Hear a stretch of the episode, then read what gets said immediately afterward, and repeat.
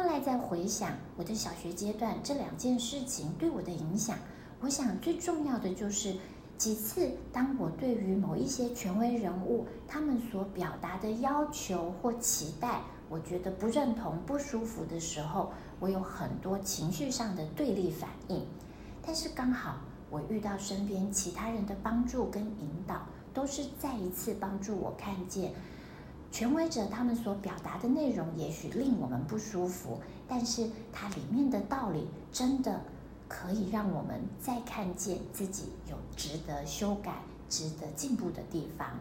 那这个是我看见权威之爱在小学阶段，相对我们可能会遇到不稳定的情况，但是透过好的引导，我们可以再一次帮助每一个人都有更好的成长。而最珍贵的是，我们遇见了。权威的不稳定性，但是再一次，我们取得对权威的认同。Steiner 非常强调这个反复去理解自己与权威的关系，在未来将形成的是，当外在权威转移成我们自己自我的内在权威的时候，我们自己和自我的内在权威相处也能够顺利和谐，而且它也成为我们要发展人类爱的最重要基础。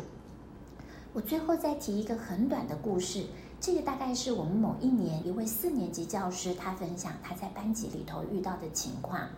他说他班级里有一个孩子，爸爸妈妈是啊、早餐店的负责人，这个孩子从小就在早餐店一起参与家庭生活，和爸爸妈妈一起做生意。他是一个活泼可爱的孩子，所以很小也就可以在早餐店里帮忙。在幼儿园阶段，他是一个快乐的孩子；小学阶段，在三四年级，这个快乐却有了一些变化。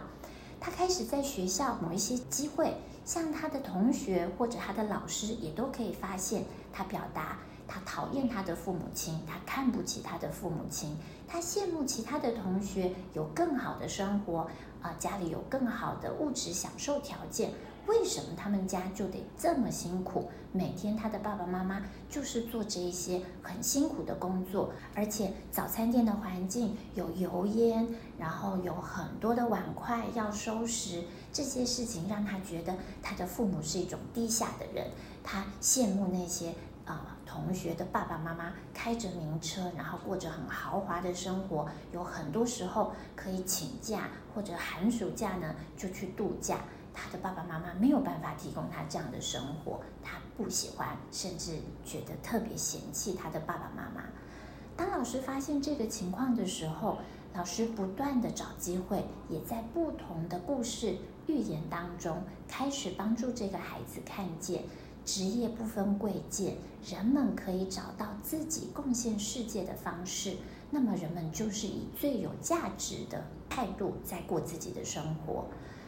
一段时间之后，这个孩子改变了他对父母的这种负向看法。再一次，他进入认同自己的父母，又像过去一样，可以快乐的在他的早餐店和爸爸妈妈一起工作。我想，这个故事也许我们也可以再一次看见，孩子在经过三四年级九岁危机的时候，那个世界一分为二。外在与内在的对立力量，使得某一些孩子也产生了这种对立的感受。也许自我否定，也许否定自己的父母，而父母就是他们在这个阶段最重要的权威。我们很需要在权威之爱发生不稳定的时候，再一次巩固它。每一次的巩固，都使得我们在未来有更好的能力，发展出人类爱、宇宙爱。而最后，当有了这个坚实的基础的时候，我们会看见中学生的恋爱是一个自然发展的历程，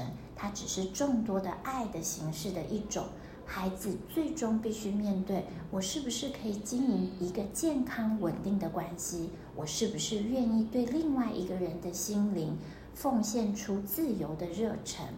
那这些其实是在前一个阶段透过。人类爱、权威爱的普遍经验所完成的。